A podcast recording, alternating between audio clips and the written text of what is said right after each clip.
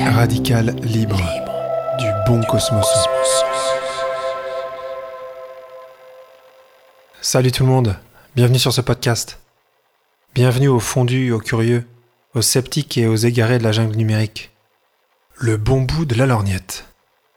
Avant de parler du reste, de notre environnement, comme si c'était là quelque chose de tellement extérieur à nous, de notre écologie humaine, parlons donc un peu de l'humain d'abord. Pour être au monde, il faut bien déjà être. Alors c'est quoi être humain?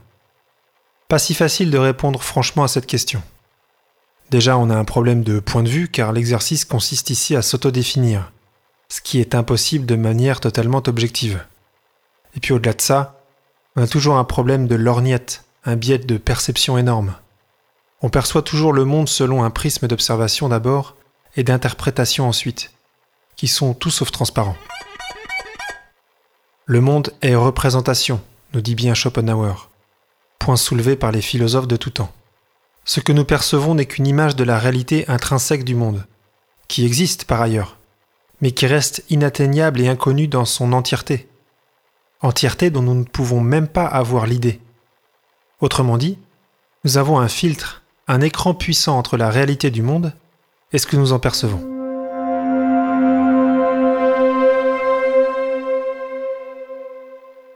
Ne serait-ce que parce que physiologiquement nous avons des sens qui ne nous révèlent pas tout. Chaque sens a une sensibilité particulière, en spectre et en dynamique. Le spectre, c'est l'étendue de la sensibilité, la plage de fréquences qu'on va pouvoir entendre par exemple, donc du grave à l'aigu. La dynamique, l'autre dimension, c'est la sensibilité en termes de puissance, de force, donc la luminosité pour la lumière par exemple, ou le volume pour le son, faible ou fort. Évidemment donc déjà, de base, on n'a pas en tant qu'humain ni la vue de l'aigle, ni l'odorat du chien, ni l'ouïe de la chauve-souris, entre autres.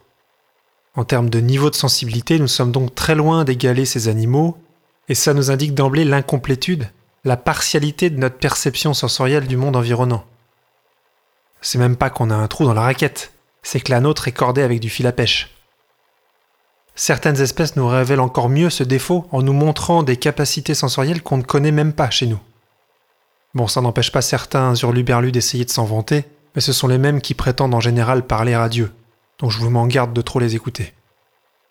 On peut penser ici à la sensibilité aux champs magnétiques terrestres, par exemple, chez les animaux migrateurs, ou encore à la sensibilité de certains prédateurs aux champs électriques émis par leurs proies, requins, raies ou encore ornithorynques. Décidément, cette bestiole est incroyable. On peut résumer et imager ça en disant que nous disposons en tant qu'humains de filets sensoriels à plus ou moins grosse maille, et pas de tous les filets existants dans le vivant, comme on vient de le voir. Notre monde apparent n'est donc pas tout ce qui existe, en vrai et en dehors de nous, mais tout ce qui peut rester dans nos gros filets, dans nos grosses mailles perceptives et sensorielles. Et tout ça avant même d'évoquer les tours que nous joue notre cerveau, brillant interpréteur de notre environnement, qui joue souvent les illusionnistes à notre insu.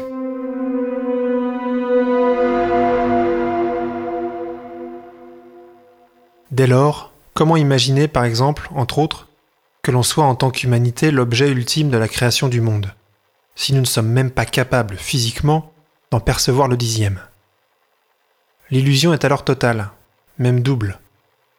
Illusion évidemment sur notre rôle dans ce monde, on en reparlera plus tard, mais d'abord et avant toute autre chose, illusion sur notre monde lui-même, qui n'est pas que ce que nous en voyons, et dont nous ne pouvons en fait quasiment rien savoir en première intention. J'entends par là quand on se contente justement d'utiliser notre corps, notre cerveau, nos sens pour le percevoir, et notre intuition pour tenter de le comprendre. C'est là qu'intervient notre chère et bonne vieille science. Elle nous a considérablement aidé à élargir notre focale, très étroite quand on s'en tient à nos simples capacités physiques et cognitives. En effet, à mesure de l'évolution de notre compréhension du monde, de notre appropriation des phénomènes et énergies en présence, la lumière, le son, la chaleur, etc., nous avons pu développer des connaissances théoriques, des techniques et des outils qui nous ont petit à petit permis d'élargir notre spectre du visible et de l'audible, notre échelle du sensible, bref, notre représentation de la réalité palpable du monde. Les lunettes astronomiques nous ont permis par exemple d'appréhender le lointain, l'infiniment grand, étoiles, constellations, galaxies, de percer enfin le voile de la voûte céleste, qu'on a imaginé longtemps comme une cloche sphérique suspendue au-dessus de nos têtes, de mesurer donc enfin la profondeur de l'espace. Une parenthèse d'ailleurs, assez révélatrice de notre puissance de représentation et d'illusion.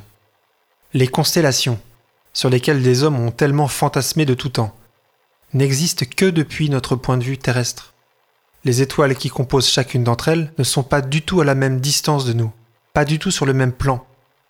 Si on pouvait donc observer ces constellations depuis un autre angle, de côté, par au-dessus, on ne verrait pas du tout la même forme se dessiner.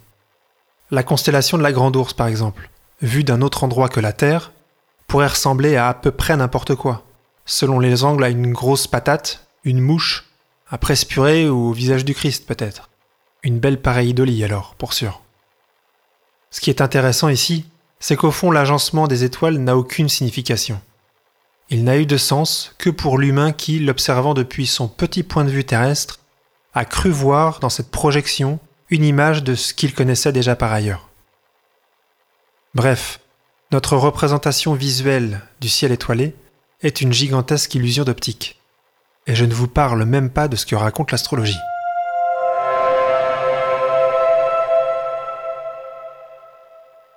À l'opposé de l'infiniment grand, les loupes et microscopes nous ont permis d'aborder l'infiniment petit, de découvrir sous nos pieds, sur notre peau, dans l'air ambiant, des myriades d'organismes vivants.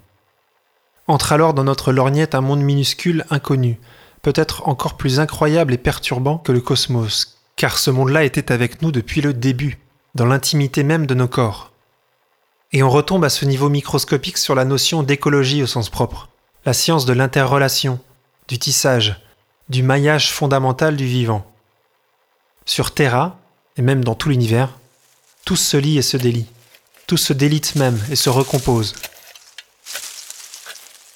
Il faut lire à ce sujet Timothy Norton et Donna Haraway. Ils parlent bien de ce maillage profond, de cette écologie radicale qui va au fond des choses, au fond de ce que nous sommes primairement. Des mammifères, des animaux bipèdes et sociaux, aussi évolués et sensibles puisse-t-on être par ailleurs. Et si nos dimensions intellectuelles, culturelles, artistiques sont si puissantes qu'elles nous donnent cette illusion d'être des êtres exceptionnels, foncièrement à part, alors elles nous font oublier l'essentiel, notre caractère foncièrement biologique, terrestre, compostable. Voilà notre véritable socle ontologique et écologique. On continuera dans le prochain épisode à interroger cette idée d'exception humaine.